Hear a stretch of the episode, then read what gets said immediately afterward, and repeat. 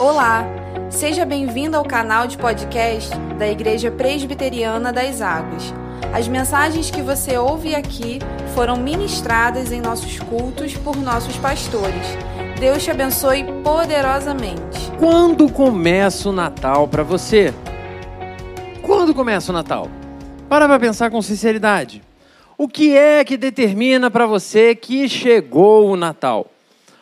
Como de costume, com o começo do mês de dezembro, esse domingo estamos começando a série de mensagens sobre o Natal. E que mensagem sensacional foi essa da manhã, meu Deus! Estou até agora digerindo e ruminando ali tanta coisa. E eu recomendo você, meu irmão, minha irmã, que não teve a oportunidade de ouvir a mensagem da manhã, você encontra um espaço na sua agenda aí, porque foi sensacional. De manhã nós fomos desafiados a responder que tipo de Natal nós temos vivido. Mas agora à noite o nosso desafio é refletir sobre o início, sobre a origem do Natal. Então eu volto à nossa primeira pergunta de hoje. Quando começa o Natal para você? São as músicas, são os cheiros, são as cores, né? é a Coca-Cola na geladeira, é aquele peru imenso ocupando mais da metade do seu congelador e você pedindo a Deus para dar para manter as coisas congeladas até o fim do mês? Quando você percebe que o Natal chegou? Porque para alguns o Natal começa quando os comerciais começam a exibir aqueles anúnciozinhos com as árvores de Natal, com as cores natalinas. Ou ainda com aquelas tradicionais músicas de fim de ano. Vou abrir uma janela aqui à parte, ok? E eu espero que você me acompanhe na nossa conversa aqui. Qual é a sua música de propaganda favorita do Natal? Pensa aí, que eu sei, todo mundo tem uma música favorita, não tem? Opção A, Líder Magazine. Já é Natal na Líder. E aí tem várias versões dessa música, né? Que a gente gosta bastante aí. Tem a versão do nosso vizinho aqui, o Guanabara. Eu acredito que esse meu Natal vai ser o melhor Natal. E tem aquela boa e velha, você que é um pouquinho mais antigo, né? Tem aquela boa e velha música que você ouviu durante anos e anos e anos, com diversas versões diferentes de pessoas da Globo vestidas de branco, cantando lá: Hoje é um novo dia, de novo tempo. Qual a sua música de Natal favorita? Será que o seu Natal se inicia quando você começa então a lembrar da existência dessas músicas?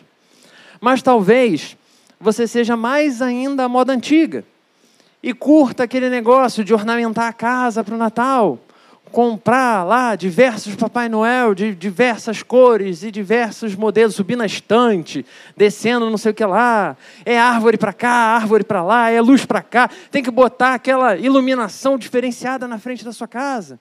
Porque afinal de contas tem gente que quer que a casa seja assistida até da lua, né? Botar assim, Pastor Felipe mora aqui. Né? O cara lá da lua conseguiu, opa, olha São Gonçalo, cara. É o Felipe lá, ó. Então, para essas pessoas, meio que é quando a casa finalmente está arrumada, está bonitinha, é que a gente consegue entender que está de verdade chegando o Natal. Para outros tantos ainda, o Natal começa com as férias escolares. As crianças já subiram né? Quantas delas passaram por mim hoje de manhã e falaram assim: já estou de férias? Para outros, um pouquinho com mais idade, o Natal realmente começa quando você abre a sua conta e aquela fatia do décimo terceiro está lá, sorrindo para. Já tem compromisso para ela, né?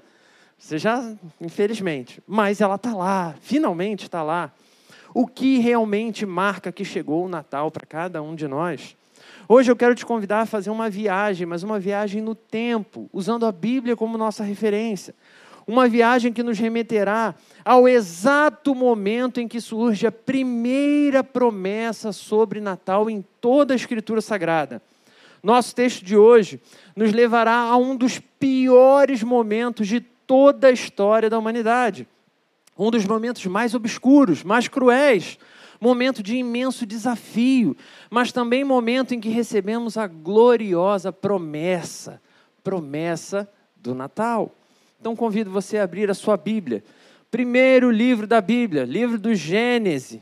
Então, Gênesis capítulo 3, versículos 1 até o versículo 15.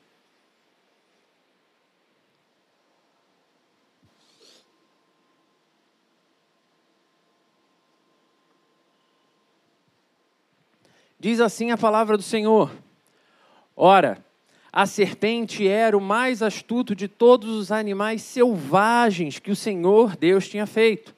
E ela perguntou à mulher: Foi isso mesmo que Deus disse? Não comam de nenhum fruto das árvores do jardim? Respondeu a mulher à serpente: Podemos comer do fruto das árvores do jardim, mas Deus disse: Não comam do fruto da árvore que está no meio do jardim nem toquem nele, do contrário, vocês morrerão. Disse a serpente à mulher: Certamente não morrerão. E Deus sabe que no dia em que dele comerem, seus olhos se abrirão, e vocês serão como Deus, conhecedores do bem e do mal. Quando a mulher viu que a árvore parecia agradável ao paladar, era atraente aos olhos e, além disso, desejável para dela se obter discernimento, tomou do seu fruto e comeu e deu ao seu marido, que comeu também. Os olhos dos dois se abriram e perceberam então que estavam nus. Então juntaram folhas de figueira para cobrir-se. Ouvindo o homem e sua mulher os passos do Senhor Deus, que andava pelo jardim como soprava a brisa do dia, esconderam-se da presença do Senhor Deus entre as árvores do jardim. Mas o Senhor Deus chamou o homem perguntando: Onde você está? Gente, essa parte eu acho sensacional demais, né? Senhor de todo o universo, que vê tudo, sabe tudo, onde você está? E ele respondeu: Ouvi teus passos no jardim e fiquei com medo, porque estava nu, por isso me escondi. E Deus perguntou: Quem lhe disse que você estava nu? Você comeu do fruto da árvore da qual lhe proibi comer? Disse o homem: Foi a mulher que me deste por companheira, que me deu do fruto da árvore, e eu comi. O Senhor Deus perguntou então à mulher: O que foi que você fez? Respondeu a mulher: A serpente me enganou, e eu comi. Então o Senhor Deus declarou à serpente: Já que você fez isso, maldita é você entre todos os rebanhos domésticos e entre todos os animais selvagens sobre o seu ventre você rastejará, e pó comerá todos os dias da sua vida. Porém, inimizade entre você e a mulher, entre a sua descendência e o descendente dela. Este lhe ferirá a cabeça, e você lhe ferirá o calcanhar. Hoje a gente vai parar por aqui. Esse texto é um dos textos que está falando exatamente dos primeiros momentos lá da nossa história de origem. Gênesis apresenta o panorama do início de todas as coisas, com a criação, e segue expondo como essa criação desfrutou da plena perfeição com Deus, até que chegamos ao momento da queda. Nosso texto apresenta o exato momento em que a queda então se manifesta que a marca do pecado corrompe não só o homem, mas toda a criação de Deus. É quase que uma fotografia a nos apresentar o exato momento em que o pecado e o mal corrompem a obra perfeita de Deus. Todos desfrutavam da perfeição. Todos viviam muito bem e colhiam os frutos daquela grande obra gloriosa do Senhor. E nesse contexto, então, são surpreendidos pelo agir, pelo toque do mal.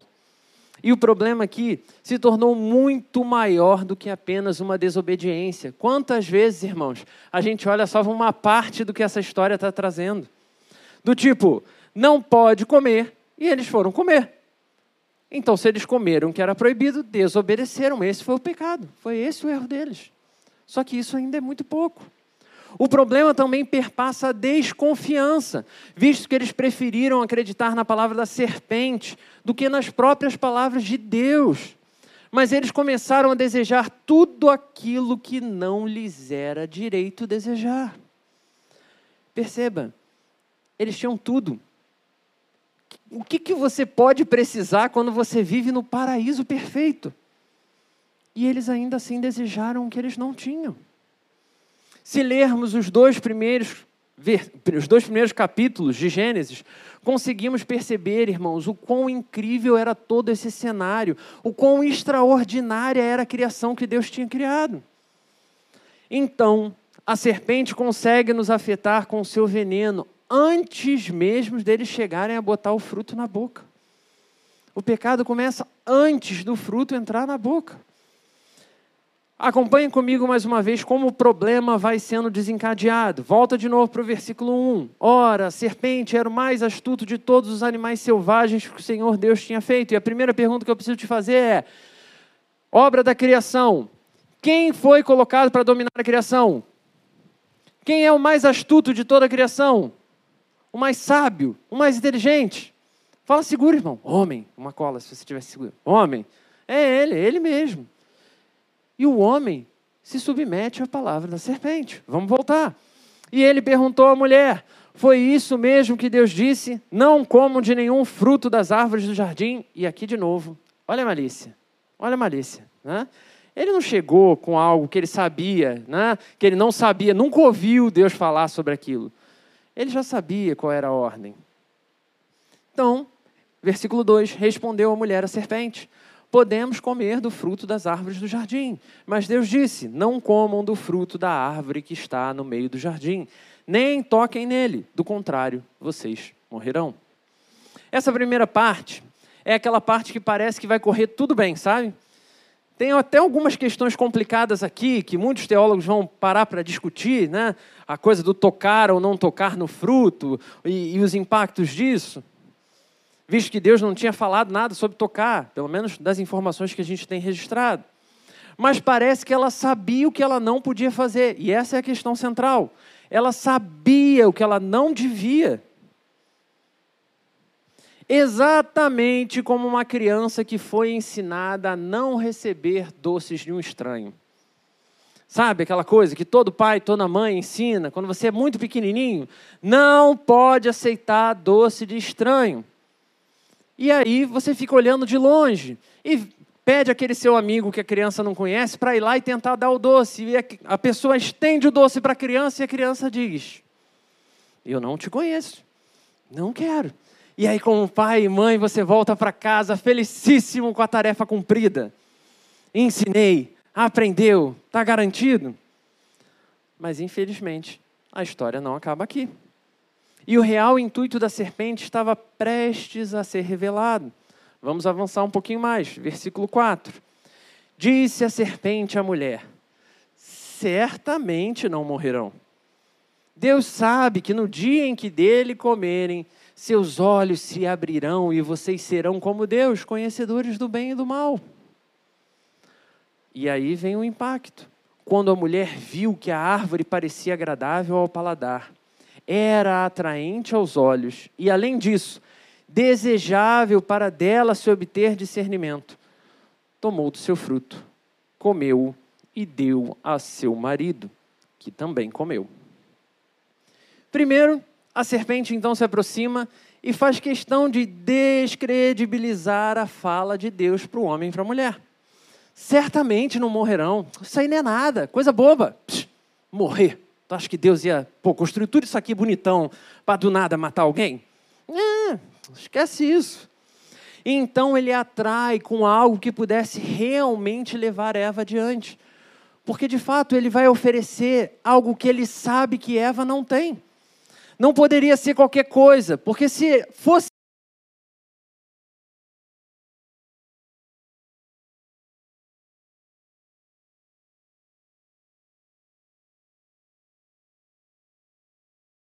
se algo que ela já tivesse, ela ia dizer, não, mas é um sabor incrível? Pô, tem um sabor incrível aqui em um monte de outros lugares. É o que? Um cheiro incrível? Tem um cheiro incrível aqui em um monte de outros lugares. É uma sensação, é não sei Então, tudo que ele oferecesse que ela já tivesse, não tinha por que ela desejar. Ele vai, então, na ferida. Que tal, então, no dia em que comerem desse fruto, seus olhos se abrirão e vocês serão como Deus. Vocês serão como o próprio Deus, diversas campanhas publicitárias se valeram exatamente dessa chamada ao longo dos séculos. Seja incrível, seja como os próprios deuses do Olimpo. E tal como aquela serpente no início da história de todos nós, somos continuamente colocados diversas vezes ao longo das nossas vidas diante desse mesmo panorama. O próprio Natal, que é símbolo do cumprimento da promessa, onde está fundamentada toda a nossa esperança. O que é o Natal em nossos dias, gente? Que coisa bizarra que o Natal se tornou. Um momento de compras desenfreadas, tanto quanto um momento de glutonaria das mais absurdas. Com as pessoas jogando muita comida fora, porque tem que fazer um monte de negócio para postar aquele monte de foto com um monte de comida. Como também na compra desenfreada de presentes e produtos inúteis só para a gente mostrar o valor para as pessoas. Nos tornamos consumidores viciados. E diariamente a serpente se apresenta de novo a cada um de nós. Só que agora ela não só diz que você pode se sentir um Deus, como você pode pagar em 12 vezes sem juros no cartão. E compramos o que não temos condição de comprar, porque acreditamos que é assim, irmãos, que a gente vai demonstrar amor por alguém. Para a pessoa se sentir amada, eu tenho que dar aquele presente X. Compramos o que não temos condição de comprar, porque acreditamos que o nosso próprio valor está nas coisas que nós temos, então as pessoas têm que ver que eu tenho. Compramos o que não temos condições de comprar porque queremos, no fundo, no fundo, continuar sentindo que nos tornamos os próprios deuses. Mas não é só isso. Eu preciso me sentir como Deus, aqui e agora, até onde o meu cartão permitir que eu vá. Eu mereço. É só um mimo. É só um pouquinho. Eu trabalho tanto, eu faço tanto nessa vida e até mesmo o próprio momento histórico, onde nós paramos tudo para celebrar o Natal, se tornou completamente dominado pela serpente. E nós? Como nós reagimos então a isso tudo? Conhecedores de Deus, conhecedores da palavra de Deus, conhecedores da diretriz que tudo isso ia acontecer, mas ainda continuava tendo esperança.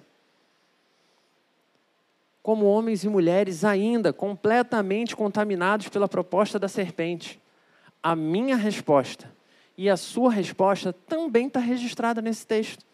Vamos lá, versículos 6 e 7.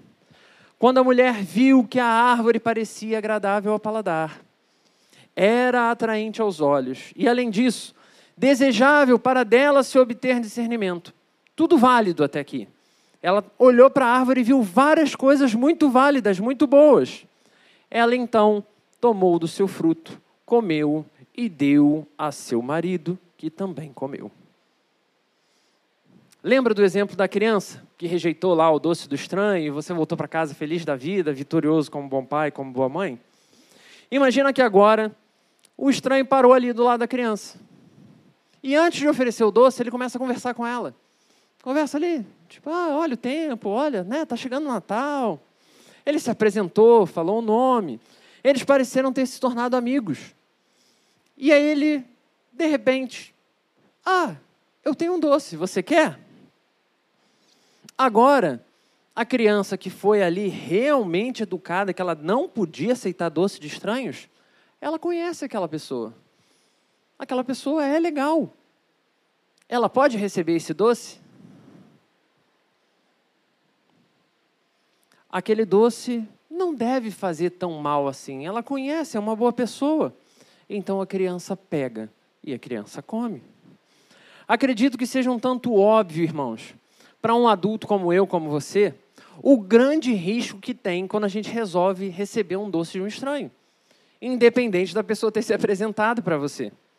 E eu sei que dificilmente você aceitaria se alguém chegar para você e te dar um doce assim do nada. Porque é até meio óbvio que um adulto não cai nesse tipo de golpe. Mas e quando a serpente se aproxima e diz para você que o que ela está te oferecendo, ninguém vai ficar sabendo. E quando a serpente te diz que você vai conseguir resolver antes que percebam o que você fez, que dá tempo de apagar apagar o histórico, apagar a conversa, apagar a situação do seu jeito. Enquanto a serpente continua focada em ludibriar a mim e a você, será que nós realmente estamos tão fortes como Eva achou que estava? Tão preparado para lidar com qualquer situação? Foi a convicção de que não tinha problema de tentar que permitiu que os nossos pais comessem o fruto proibido. E assim, todo o processo da queda se desenrola. É exatamente essa sensação de controle, essa perspectiva de que nós tomamos a decisão do que realmente faremos, que nos faz arriscar absolutamente tudo, irmãos, quando nada disso precisava ter sido colocado em risco. Como Jackson falou de manhã, tire as comidas, tire as luzes, tire as arrumações, tire os presentes, tire tudo, mas com Jesus você continua tendo Natal apesar de não ter nada disso. Agora, tenha todas essas coisas e ainda mais, porém, tire Jesus e verás que você pode até parecer que tem tudo. Pode até desfrutar de uma boa festa, mas Natal, certamente você não tem. O consumismo é uma doença que se expressa com um poder avassalador nesse período do fim de ano. Afinal de contas, uma coisa que me ocorreu pensando sobre essa coisa né, consumista louca de fim de ano, foi que no fim de ano, você que é pai, você que é mãe, você sabe que nesse fim de ano tem a poderosa tríade do mal no quesito do consumo. Você sabe qual é a tríade do mal, não sabe? Dia das Crianças, Black Fraud e Natal. Seguidinho ali, ó, só para te drenar seu dinheiro. Tríade do mal, porque o nosso coração continua completamente embebido do veneno da serpente. Então compramos e compramos, quando na verdade sequer temos necessidade de qualquer uma daquelas coisas. São crianças com pilhas de brinquedo. E aí você joga um saco plástico voando assim, olha aqui voando. Aí a criança está brincando, marca o saco plástico, marca o saco do brinquedo do que com o brinquedo. Mas é aquela velha história, sabe? Pingando ali em cima de você aos pouquinhos. Você merece mais. Seu filho merece esse brinquedo legal. Poxa, a sua família merece. Você trabalha, você se esforça. É só um pouquinho. E de novo sangramos no infinito desejo de sermos deuses. Mas, depois que bate a fatura do cartão, depois que cai a ficha do que a gente fez, do quão desnecessário era realmente aquilo que a gente comprou, nos damos conta do que está escrito no versículo 7. Todas as vezes. Os olhos dos dois se abriram e perceberam que estavam nus. Então juntaram folhas de figueira para cobrir-se. E eu me imaginei puxando os boletos para me esconder. É aquele momento que nos damos conta de que tomamos as decisões erradas, de que agora a casa caiu, agora a gente está perdido, a única coisa boa que a gente tinha, agora acabou, porque a gente arriscou tudo, não há mais esperança. E é quando analisamos o discurso do nosso tempo que podemos perceber o imenso poder adquirido pela serpente ao longo dos anos. Porque hoje vivemos na supremacia do prazer. E o que importa é você viver o seu prazer. O que importa é ser feliz. Se você está feliz assim, meu irmão, então tá ótimo. Olha, glória a Deus. Você se sente bem assim? Amém. Siga a sua vida. Então, que mal pode ter se está todo mundo feliz? É só seguir feliz, gente. Coisa maravilhosa. Sabe o que é isso? A mesma artimanha daquela serpente tão antiga. E o pior, homens e mulheres cada vez mais inteligentes, mais conhecedores do método científico, mais capacitados a usar tecnologia para desvendar os mistérios da vida. Esses homens e mulheres tão sábios continuam caindo infectados pelo poder da serpente. E depois de alcançar tudo, de ser tudo, de realmente atingir a felicidade que todo mundo propôs. Tudo que era desejado pelo coração, qual pode ser então o próximo passo? E aí os grandes filósofos do nosso tempo vão, vão sugerir que o próximo passo é esperar pelo nascimento de um novo desejo. É o novo iPhone. Ou se você não é do iPhone, é da Samsung, é o novo Samsung. Se você não é do iPhone nem do Samsung, você é de algum outro, é esse aí. E a gente continua só trocando a nossa meta, para de novo encontrarmos um motivo para a gente viver, para de novo colocar algo como foco da nossa felicidade. E como já falamos aqui, mesmo coisa boa, irmão, mesmo as coisas mais desejáveis, puras e santas, podem ser encaixadas nesse patamar. Quando o desejo se torna o carro-chefe, até a obra das nossas mãos são contaminadas pelo veneno da serpente. Mas então os versículos seguintes são desesperadores. Porque eu lembro de ainda criança virar para os meus pais assim, altamente constrangido e consternado ali, sem entender nada. Virando para os meus pais dizendo: Mas por que, que Adão e Eva não pediram perdão? Por que, que Adão e Eva não falaram: Caraca, Deus, foi mal, erramos feio, foi rude. Estou errado, fui moleque. Perdoa aí. Será que Deus não teria perdoado? O problema é que continuamos considerando o veneno da serpente como algo bobinho na nossa vida, como se fosse algo simples de lidar, que é só resolver dessa forma. A causa de não termos nos arrependido naquele evento é que esse veneno já estava correndo intensamente na veia deles. Abundantemente na veia deles. Esse veneno tem nome e a Bíblia vai dizer que esse pecado. Esse, já falei, né? Brincadeira que esse veneno tem nome e o nome dele é pecado. E é exatamente devido ao seu contínuo efeito em nossas mentes, seu contínuo efeito nos nossos corações, que continuamos dando ouvidos à voz da serpente, irmãos. É por isso que, ao ouvir a voz de Deus pela primeira vez, Adão então sente medo. Ele sabia quem Deus era, ele amava as visitas do Senhor. Só que pela primeira vez em toda a história, agora ele tem medo. Tal como uma criança, quando os pais se aproximam e ela fez algo errado, às vezes o pai nem viu, nem sabe de nada, mas a criança já faz uma cara que tu sabe que tem culpa ali. Eles fazem o quê? Eles fogem, eles se escondem. Mas Deus, na sua graça eterna, ele continua chamando homens e mulheres, independentes do quão contaminados pelo veneno eles estejam. Independentemente do quão inundados no lamaçal do pecado você possa chegar, para oferecer diante de nós, irmãos, as mesmas palavras de salvação.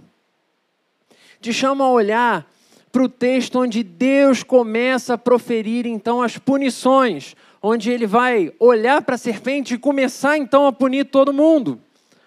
Afinal de contas, a serpente foi a promotora de todo aquele mal. A serpente, então, é a primeira a ser punida. Versículos 14, vamos lá, 14 e 15. Então o Senhor Deus declarou à serpente: Já que você fez isso, maldita é você entre todos os rebanhos domésticos e entre todos os animais selvagens. Sobre o seu ventre você rastejará o pó comerá todos os dias da sua vida. Porém, inimizade entre você e a mulher, entre a sua descendência e o descendente dela. Este lhe ferirá a cabeça, e você lhe ferirá o calcanhar. E eu te convido a olhar com muito, muito carinho, com muita atenção para essa gloriosa promessa contida nessas palavras desses dois versículos. No versículo 14, a gente consegue identificar imediatamente a fúria de Deus ao desferir as consequências que marcariam a vida da serpente a partir de então. Mas, quando viramos para o versículo 15, percebemos então o que a gente vai chamar de proto-evangelho. Olhar para o descrito nessas palavras do bom Deus nos faz relembrar toda a história da humanidade, ao longo de conflitos, né, em que a gente vê de um lado os filhos de Deus e do outro os filhos da serpente. a principal glória que Deus havia dado ao homem era de dominar sobre todos os animais, e esse homem tinha escolhido se sujeitar à serpente. Mas Deus, ainda com essa escolha do homem, seguiria capacitando seus filhos, apesar de feridos, a terem forças vindas do alto, para por ele esmagarem a cabeça da serpente. Essa imagem foi a esperança que, ao longo de todo o Antigo Testamento, enchia o coração de homens e mulheres de expectativa. Pois, apesar das angústias do tempo, filisteus estão atacando, a Síria está atacando, Babilônia vem aí, existia a esperança de que viria aquele que resolveria todo o problema. Apesar de toda e qualquer desordem, viria alguém capaz de restaurar todas as coisas como elas deveriam ser. E as mesmas palavras que desferem então punição tão severa, como podemos ver ainda se a gente seguir nos próximos versículos as punições da mulher e do homem. Podemos ver, mesmo em meio à punição, as palavras amorosas de redenção. São as palavras de esperança que tudo isso, todo esse sofrimento e punição um dia findaria novamente. Tal esperança movia o coração de Eva ao nomear cada um dos seus filhos, e isso é incrível, irmão. Às vezes a gente lê Gênesis, a gente vai ler o capítulo 1, passa dois anos, aí vai lá ler o capítulo 2, já passa mais um tempo, e aí a gente não tem a ideia da continuidade do que está acontecendo ali. Ela segue nomeando cada um dos filhos dela na expectativa de que cada um deles fosse o redentor, que cada um deles seria aquele que resolveria o conflito. Essa esperança preenchia o coração de tantos servos e servas que clamavam a Deus que lhes dessem filhos, para que pudessem ter finalmente a sua consumada, a sua esperança realizada em Deus. Mas, apesar de tanta gente clamando, apesar de tanta coisa acontecendo, um momento em toda a história foi escolhido para isso. E uma única pessoa foi escolhida de Deus para carregar esse fardo, esse desafio. Foi somente em Maria que tal dádiva se tornou realidade. Os evangelhos vão nos mostrar que Maria foi bendita entre todas as mulheres. E é claro que nós não temos o direito de idolatrá-la, mas devemos sim reconhecer, porque a Bíblia diz que ela é a mais feliz, a mais bem-aventurada entre todas. E dela vemos cumprida a promessa do versículo 15. Nela, em Maria, vemos nascer o verdadeiro Natal. Tudo começou porque quando desistimos de Deus, quando desistimos da perfeição e sucumbimos à influência da serpente, nós devíamos ter sido condenados. Tinha que ser game over, acabou, não tem para onde correr. Mas Deus, apesar de cumprir a sua palavra, de executar o projeto da morte, ele nos apresenta uma nova promessa, a promessa do Natal. É aqui, logo no início do nosso sofrimento, que Deus já plantava grande esperança para todos. E não se deixe enganar. Porque mesmo após tudo isso, as palavras da serpente seguem se aperfeiçoando no tempo.